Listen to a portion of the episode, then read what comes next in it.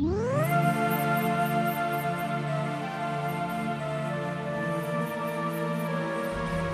vous dormez. Décidément, vous dormez. Décidément, vous. Oui, je dors.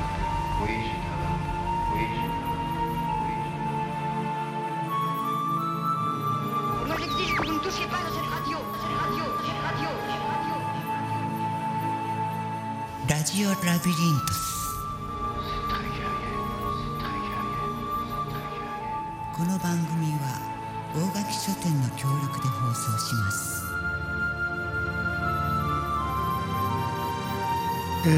さんこんにちは。ラジオラビリントス。今日も武田義文がお送りします。えーっともうあれですね。昨日僕平安神宮とかお昼ちょっとあの散策したんですけども桜がですねあそこはあのしだれ桜中心なんだけれども、えーもうすでにいくつかほころびていまして、えーいよいよってところだったんだけど今日はあのあいにくというかまあ桜や柳やあらゆる植物が大喜びなあ天からの恵みというか雨なんですね。でこれを昔の人は春雨と呼んだりするわけですが春雨ってなかなかいい感じでね僕なんかあの春雨って聞くと鍋に入れる春雨しか思いつかないんだけどもともとはもう少し、えー情感のある、えー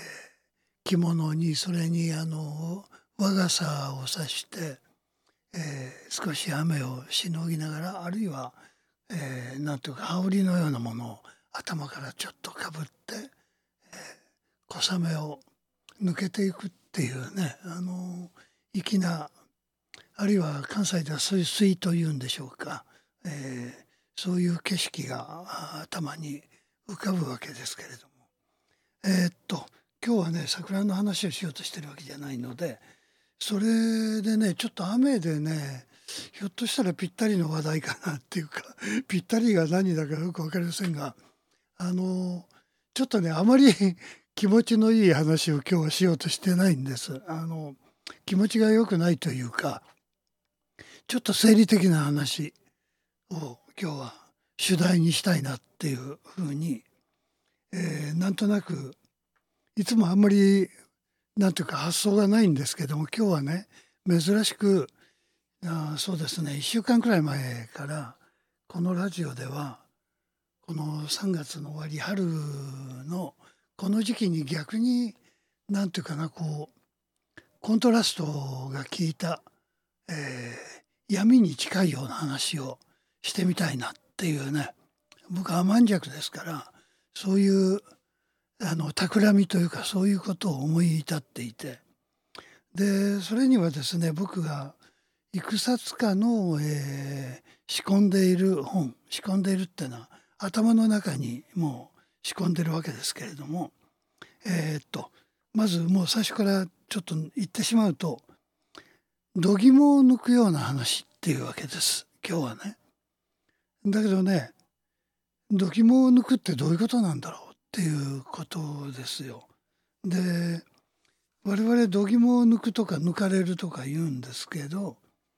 度肝ってじゃあ何なのかってことですね。でこれはねあのもちろん漢字で書いたら、えー温度の度という字に月辺の干すっていう字つまり肝臓のことですね。あの肝という字は2つ大きくあるわけだけど月辺にえーっと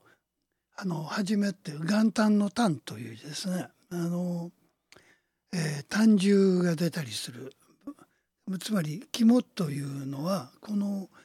えー月は体のことを言いますから体の部位のことですよね。そうすると、えー肝臓の肝あるいは同じ肝臓なんですけど「胆」という字を当てて「肝胆」あるいはまあいろんな漢字を当てるみたいです。あの肝命ってねあの肝に銘じる肝に銘じるってどういうことかなっていうのはまあちょっと後で説明します。それから、えー肝陽と言いますけど、えー肝臓の肝に、えー要する要するってことはえー重要だってことですよね。この寛寛容とか肝心要とかっていうふうに言うわけですけどこれはもう最も重要な部分がそこにあるよっていう。で現代人のというかその若い人は多分これはね僕もちょっと聞いたことあるけどこれ「キモいね」とかねあのいう使い方これは気持ちが悪いっていう意味で使ってるわけですが確かにこの「キモ」だけを取り出すな話なんていうのはこれはまさにこうキモい話なわけです。あのえーつまりあのこれが肝だねとかっていうわけですよね。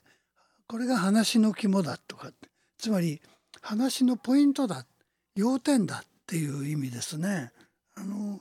この肝というようなものをあんまり我々はね意識することはないんだけど。まあしかしあのそうですね。我々は居酒屋っていうかなんかあの焼き鳥屋さんみたいなところに行くと、えーちょっと肝一本とか言ってねあの串刺しの鶏の肝を、えー食べたりするんですけどそれはあの肝が、えーまあ体が弱ってる時に肝を食べた方がいいよって。で肝を食べると体が元気になりますっていうようなそういうまあ医学的根拠があるのかどうか知りませんがそういう何かあの迷信に近い、えー何か信頼というものがどうも大昔からどうやらあるようなんですよね。したがってその肝という肝臓というものがまあ実はその肝と呼ばれるものは肝臓に限らないようですね。心臓とか、えーともかく臓器の、えー重要な臓器の類を肝というふうに呼んでいたようですからあのまあ特に肝臓を肝というような、えー呼び方がどうもあの、えー日本の古くからある大和言葉と言ってもいいと思うんですがその訓読みで呼ばれる、えー名称ですよね。この中にどうも、えー日本の文化の中に長く、えー培われてきたある肝感肝に対する見方あるいは肝の扱い方こういうものがどうも、えー今日まで続いているような気がするわけです。でまああのどんな人をそのどんなお母さんをそう呼ぶのか知りませんがまああのなんとか度胸のある人これ肝っ玉母さんっていうふうに言うわけですね。でこの肝っ玉っていうのはまさにこの今の肝なんですけど五臓六腑の中の、えー重要な臓器、特に生死に関わるとっても重要な臓器ですよね。それから、えー心臓にもその血が送り込まれそれからその血液を清める器官があり、えーというわけです。そうするとね血がまあ抜けると人間は死ぬっていうことが古くから分かっていたわけです。そうするとその血液っていうものがどうやら生命あるいは生命現象の中心に流れてる液体だっていうふうに我々は知ってるわけですよね。しかもそれがあの透明な液体であればここまでそれを大切と思わないのかもしれないんだけどまあ目立つようにあのというか幸いなことに赤い色をした液体であるわけですよね。この血液とどうやらこの肝というものが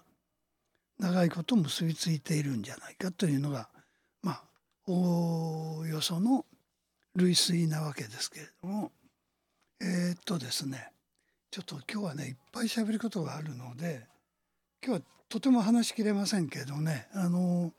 いくつかちょっとねどこから喋ろうかな。あのねえーっとまずはですねちょっとねそうそう。あのね歌舞伎でも演じられそれからあのもともとはねこれはあの浄瑠璃って呼ばれるあの今は、えー大阪にあの人形芝居をやってくれる劇場がありますがそのえー、ともともとはその人形と浄瑠璃は別だったらしいけどそれはある時から人形浄瑠璃というふうに呼ばれて人形を操る、えー、頭師やいろんな人がいてですね。それがあたかも人間が動いてるような見ているうちにどんどんその引き込まれてそのように見えるんですけどもちろん人形ですから声は出せない。出せないんだけれどもそれはこう横にその、えー、語り語ったりセリフを吐いたりするあの人がいるわけですよね。この音とまあ人形の動きによって見せる、えー、これがまあ後にあの歌舞伎に変わっていくわけで人間が演じるようになるわけですけれどももともとは人形が、えー、演じていたこの中に、えー、これは確かあのだと思うんですがあの、うん、説教浄瑠璃というふうに、えー、呼べるんじゃないかしら。その説教というのは、えー、古い時代から日本にあった説教の教はねお経の教です教えではなくて、えー、説教節というふうに呼ばれるあのえー、主にこれはね文字にするよりは、えー、交渉文学文芸と言ってもいいんだけど耳で聞いて口で話して耳で聞いて、えー、展開していくっていうあの大道芸的な辻芸的なものが発生だということなんですがあのそれにはいえー、タイトルを言いますと「雪舟合法月次」「雪舟合法月次」なまあね僕も大体ね長い間ね歌舞伎やそういうもののねタイトルがまたねもうとんでもない変なタイトルがついてるんでね僕は若い頃からね不気味に思ってたんですよね。で今日は不気味な話するんですけどそのなぜこんなね不気味なタイトルをねあるいはこう意味不明なタイトルをねわざわざねこう物物語というかそのある作品のタイトルに関するんだろうと思ってねいまだにずっと不思議だったわけですけど、えー、このね「雪舟」っていうのはね州はあの合衆国の州ですからあれなんですけどまあ土地を表してて、えー、主に大阪今でいう大阪ですよね。大阪のあるエリアから兵庫県にかけての辺りを雪舟というつまりこの舞台がその辺りだというふうに解釈していいわけです。そして合法月次ってこれ何のこっちゃいなっていうことですけども合法というのはね合わさるという字にえー、っと、えー、あの例えば音楽で西洋の音楽をあの洋楽といってそれから日本の音楽を邦楽と言いますよね。つまりその方です、えー、国とも言うんですけど合法そして辻っていう字は十文字を書いた神尿の、えー、道がこう十字路になったりしているようなところ。これを辻と呼ぶわけですけど。でこの辻っていう字がね前にも話したかもしれないけどあの平安時代にね日本が生み出したあの漢字の法則をちょっと一部使って、えー、作り出した文字なんですね。で中国にはこの文字はないです。国字というふうに言います。あの我々が言う場合は日本国が作った、えー、文字だっていうわけでまあちょっとあのあんまりいろいろ細かく喋ってると進まないんで言いますがこのね雪舟合法月次っていうねのが何なのかってことなんですけど実はね簡単に言うとね合法ってのはねある男の名前なんです。あるあるこれお父さんでで辻っていう名前を持つあの、えー、娘がいてその合法さんの娘が辻だよっていうことでここでなんかそんな名前タイトルにしてどうするのみたいなことなんですけどもそんなことがねあのあるんですよね。でね合法同心っていう名前の変な名前ですけど鎌倉武士 だった人がまあ出家してあのまああの同心っていうまあ合法同心っていう名前を名乗ってるんですがその娘であるお辻という娘がいるんです。これがあのお金持ちの、えー、えー、っとですね大阪の高安っていう有名な家があってそこのあの腰元として奉公していたところ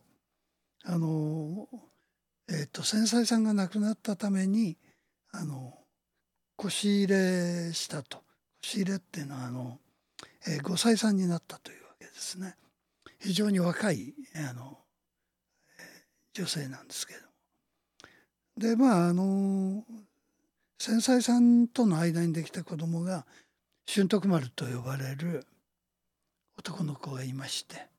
なかなかのあの性格も頭もよく、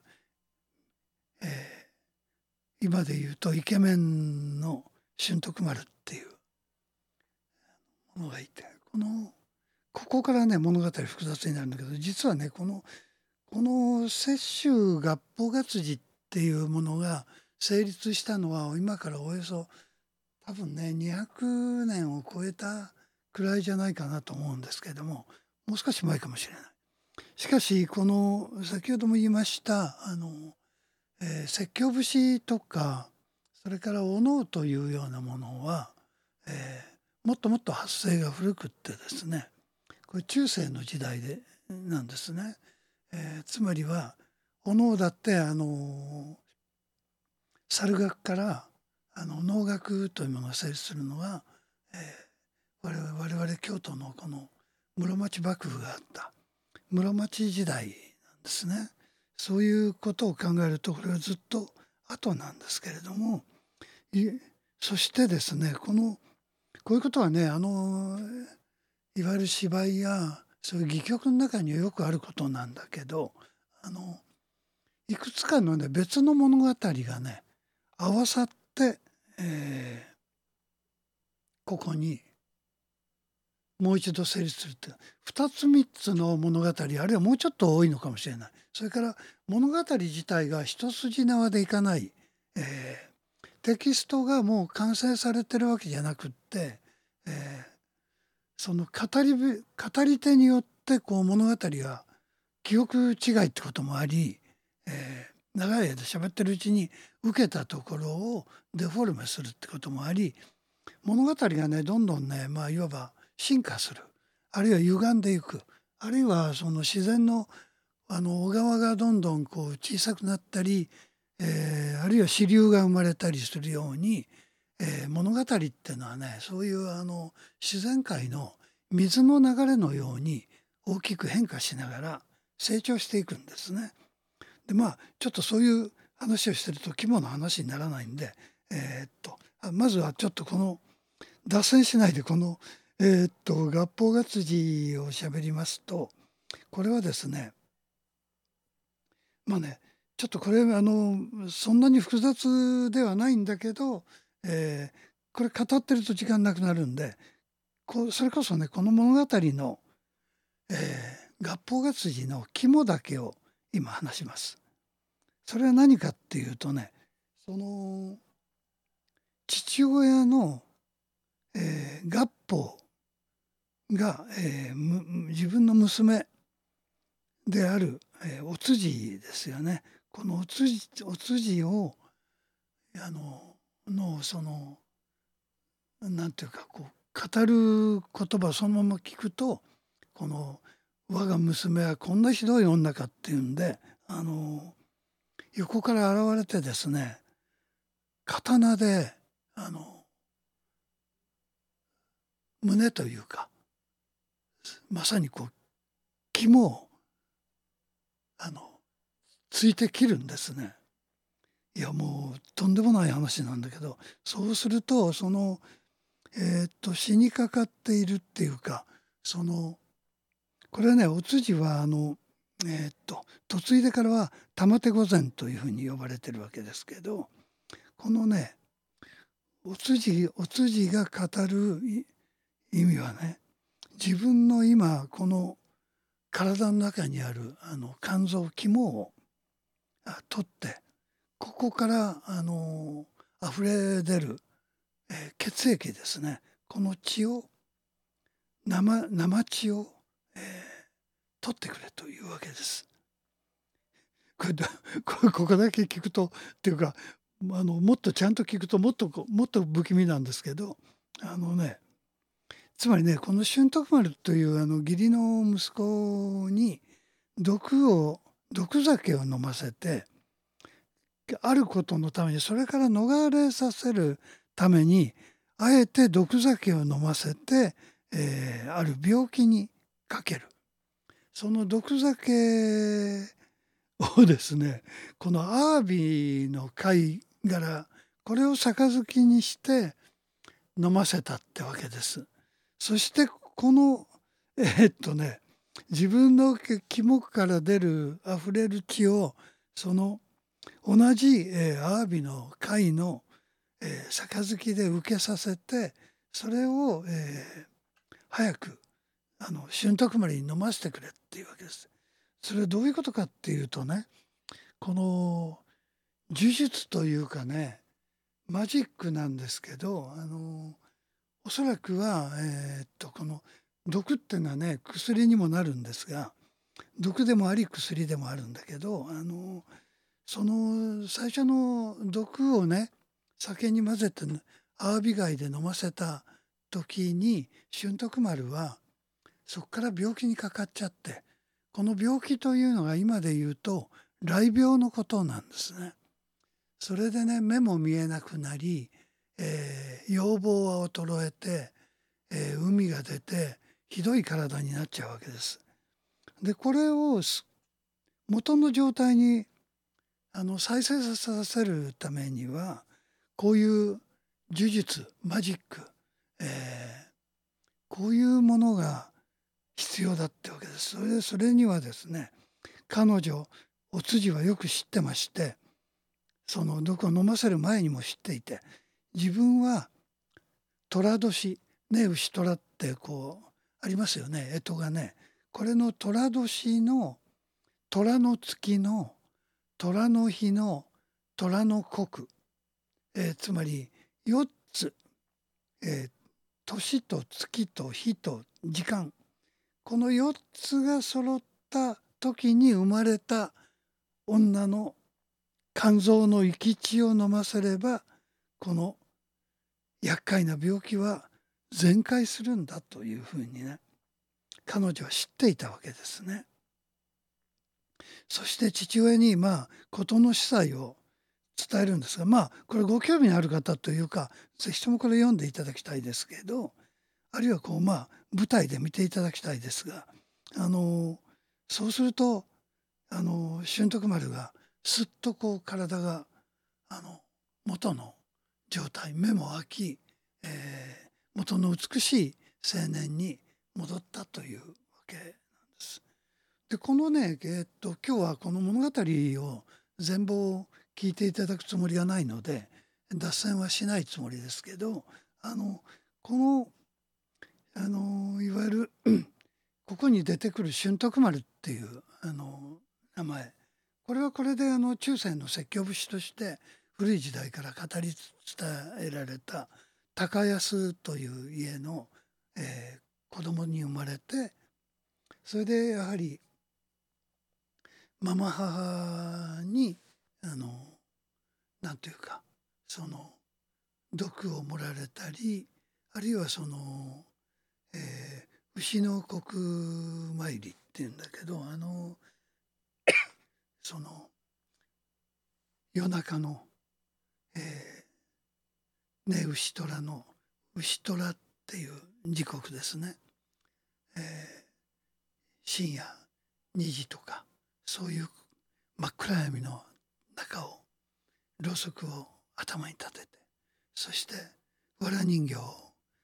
釘でもって、えー木に打ちつけるっていうような所業をするわけですけれども。こういうような呪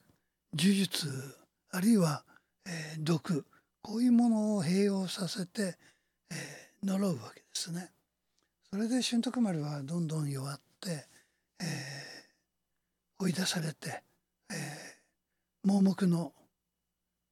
さすらいの少年になるわけです。でこれはこれで一つの、えー物語ほぼいろんな語り手がいるんだけれどもまあ出来上がってるんですがところがねこれだけではなくてね、えーあのねいろんなね物語が実はこのあの合法活字の中に混じり込んでくる愛語の和歌っていうこれも説教節それから新徳丸。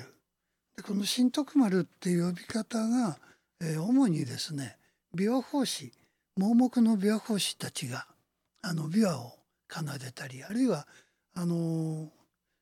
えっ、とささら帽子っていうのかな？あのささらっていうね竹をジャラジャラさせる楽器があるので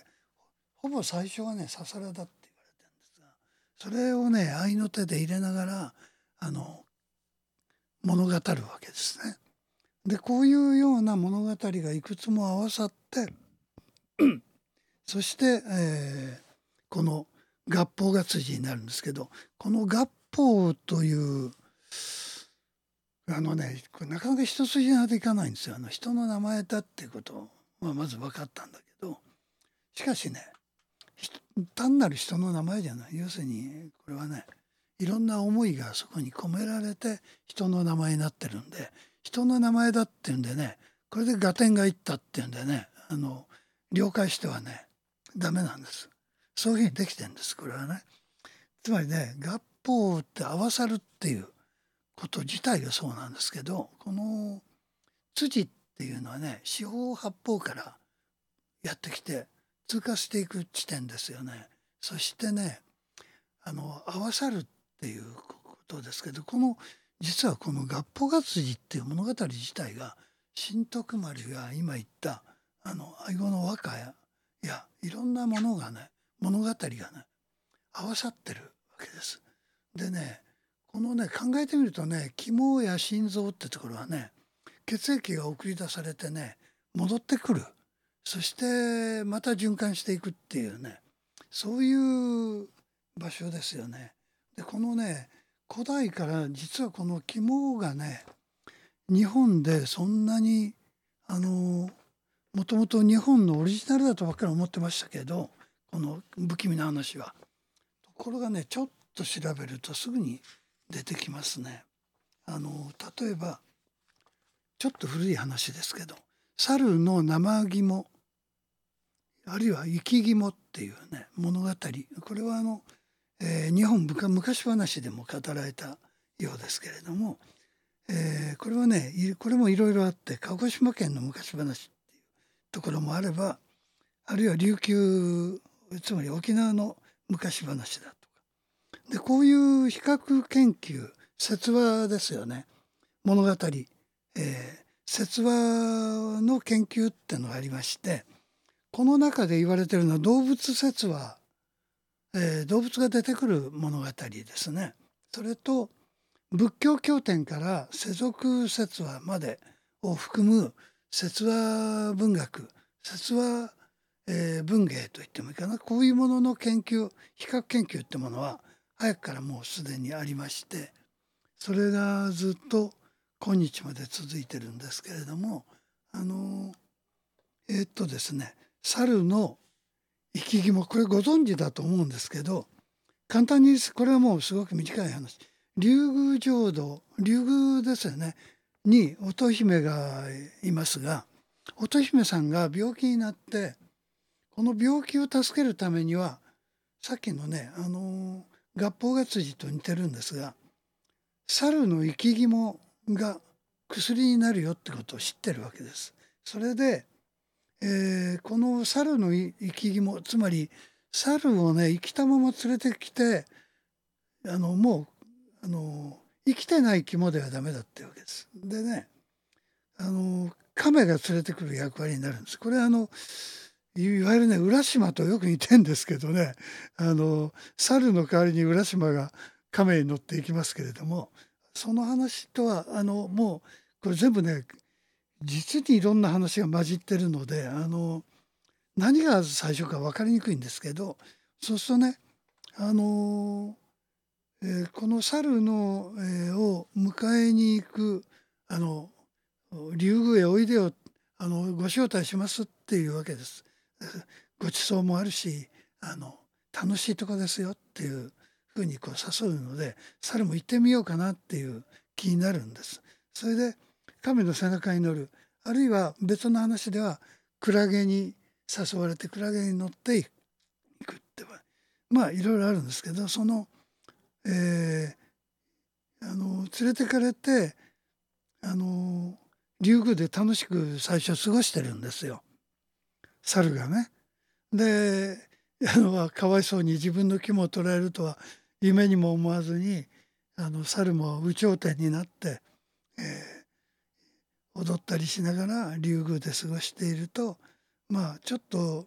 何かあの、えー気がかりなことがあってちょっとその竜宮の竜宮城の門のところへ行くと門番のクラゲたちがね話をしているってわけです。でこの話が自分どうやら自分のことを喋ってるっていう自分っていうのは猿のことですよね。そうするとねあのいやあの猿ものんきなもんだってわけですよ。それであのね今からその猿は生き肝を捉えるとも知らないでね喜んでそこで遊んでるよってことをこう語り合ってるそれをね猿がね小耳に挟むんです。それでねびっくりしてねあの 肝を捉えてはなるまいと思って猿はあの偉い猿知恵を働かせてねあの言うんですよ。そのいや心配だ。あの雨が降りそうでねクラゲくんって。そのいやあの実はねここへ来る前に生き肝をあの木の上に干したんだっていうわけですよ。自分のね。だからこれが雨に濡れるとね腐ってしまうかもしれないっていう。これ心配で心配でちょっと一旦その取りに帰らないとねってでクラゲもびっくりしてあ生き肝がここにないんだったら取りに行かないとっていうんであのまあ送り届けるわけですね。あの陸へ、えーそして猿はもちろんあのざまあみろってわけで竜宮へは行かないわけでこのことが発覚してクラゲはその、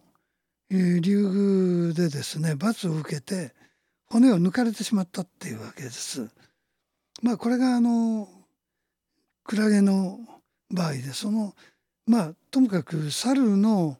えー肝とか頭部頭ですよねこれはねもともと薬だってことはね、えー漢方でも言われてるのかな、えー民間薬であることは間違いない。それは頭部は黒焼きにして頭部っていうのは脳みそを入れた頭の部分ですよね。これをね円頭層と呼ぶらしい。円頭層っていうのは猿の円ですよね。猿頭それからウカンムリの霜という字ですね。円頭層。これがあの頭の部分ですででねこれいろいろちょっと見てますとあの実はねこのような話この今言ってる、えーその猿の生き肝の話ですけどこれは、えー中世以降日本では「今昔物語」とか「えー写石集」って呼ばれるあのお坊さんが書いた、えー 物語集めたものです。これあの孔子やはり交渉あの苦笑伝交渉伝として「クラゲ骨なし」とか「猿の生き肝」とかというふうに呼ばれながら沖縄から日本全国北海道アイヌ地方まで伝わっている物語だったわけです。でねこの説話研究をいろいろ見ていると実はですねこの物語は、えにインドからどうやら発生していてインドにあるってわけです。でインドから中国そして日本というあの伝達の仕方経路が一つは考えるもう一つはインドからチベットへ入りチベットからモンゴルへ入っていったってわけです。ですからモンゴルにこの似た話があるわけですね。で日本と連絡がつきにくいモンゴルにあるっていうことがねこう辿っていくとこういうようなルートが見える。でこのルートは何かっていうとね実はこの仏教経典が伝わるルートでもある。そういうふうに考えてくるとねこの高等無形なこのおとぎ話みたいな話は実は非常に仏教にも、えーあるいは仏教というその亀の背中に乗った、えーそういうようなものにも思えてくるわけですね。でねこれがねインドからかっていうとねまだまだ先がありそうでねでこれをねえっとすごく、えー、45日前に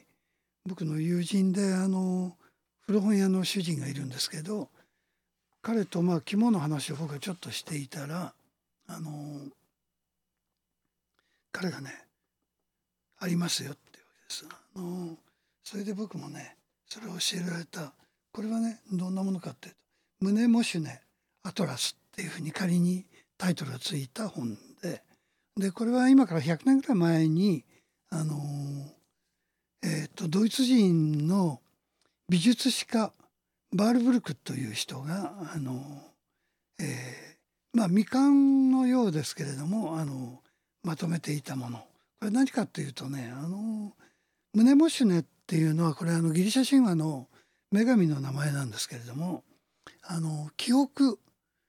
の、えーを司っているそういう女神さんだというふうに言っていいわけです。であのアトラスっていうのはご存知のように地図帳ですよね。あの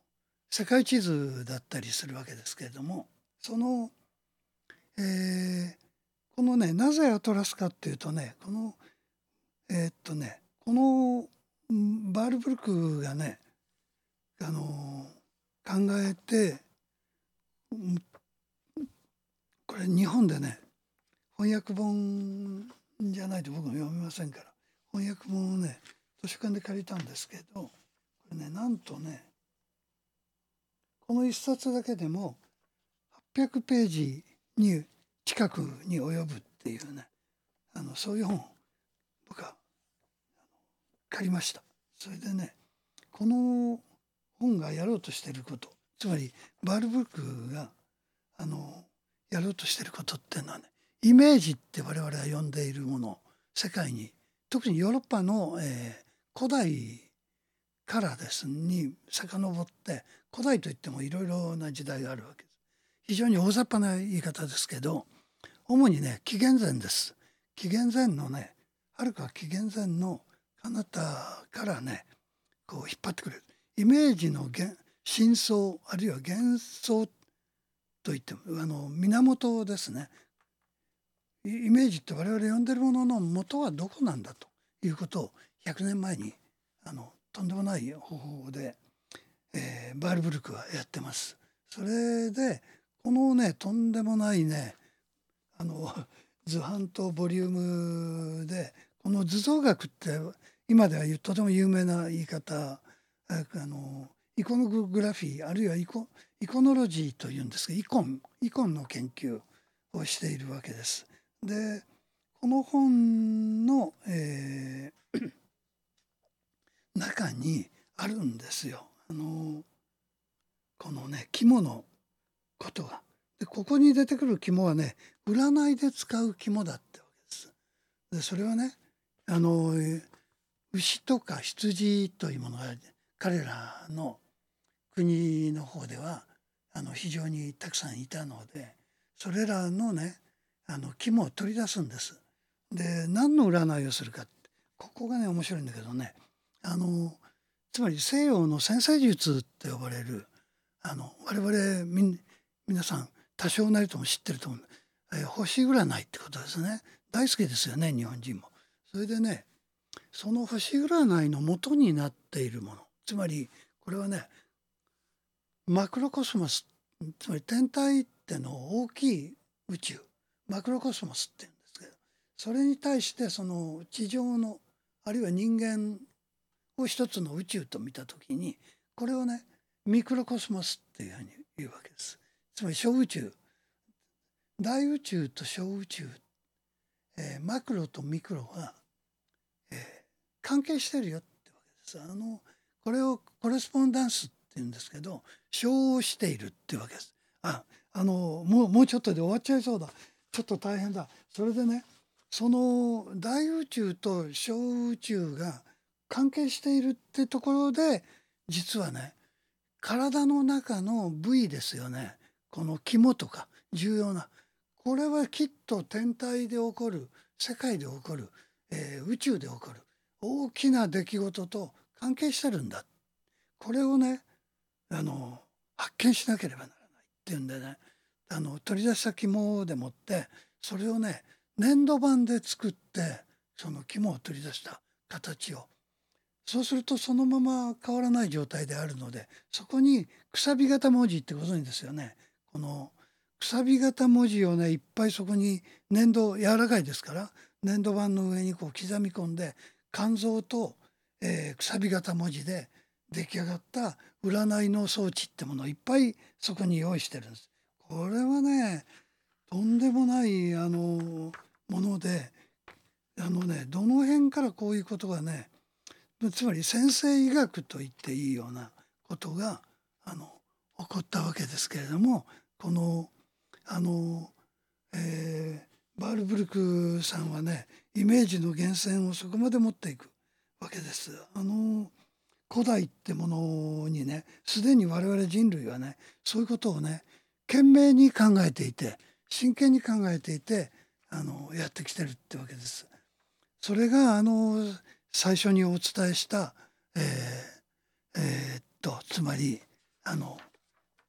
雪舟合法が筋っていうこういう話や猿の生き肝の話やそういうものにまで全部、えー世界は実はそういうふうに流れて伝わってきてるんだということが言えると思うんです。本当はねちょっとねいくつかね引用したところ読みたかったんだけどね読んでると時間なくなっちゃうんで、ね、残念ながらねこれはね皆さんあの時間と関心が終わりならばあの調べていただいてさらに発展させていただけたらというふうに、えー思いますね。ですからあのあ今日ね語れなかった大江戸死体講というのがあって、えーこの中にねやはりね肝を取る話っていうのがね江戸時代あるんですよ。でこのね試し切りってね恐ろしいでしょ。あの剣の切れ味がいいかどうかっていうのをね死体を使ってね試し切りをした話とかねこの専門家がいてねこれがまたね肝を売るんですね。そこから取ってきた、えーこういうねあのとんでもないあのことが日本の今からちょっと前までちょっとっていうのは150年、えーくらい前まではあったということです。番組のご協力は大垣書店でした。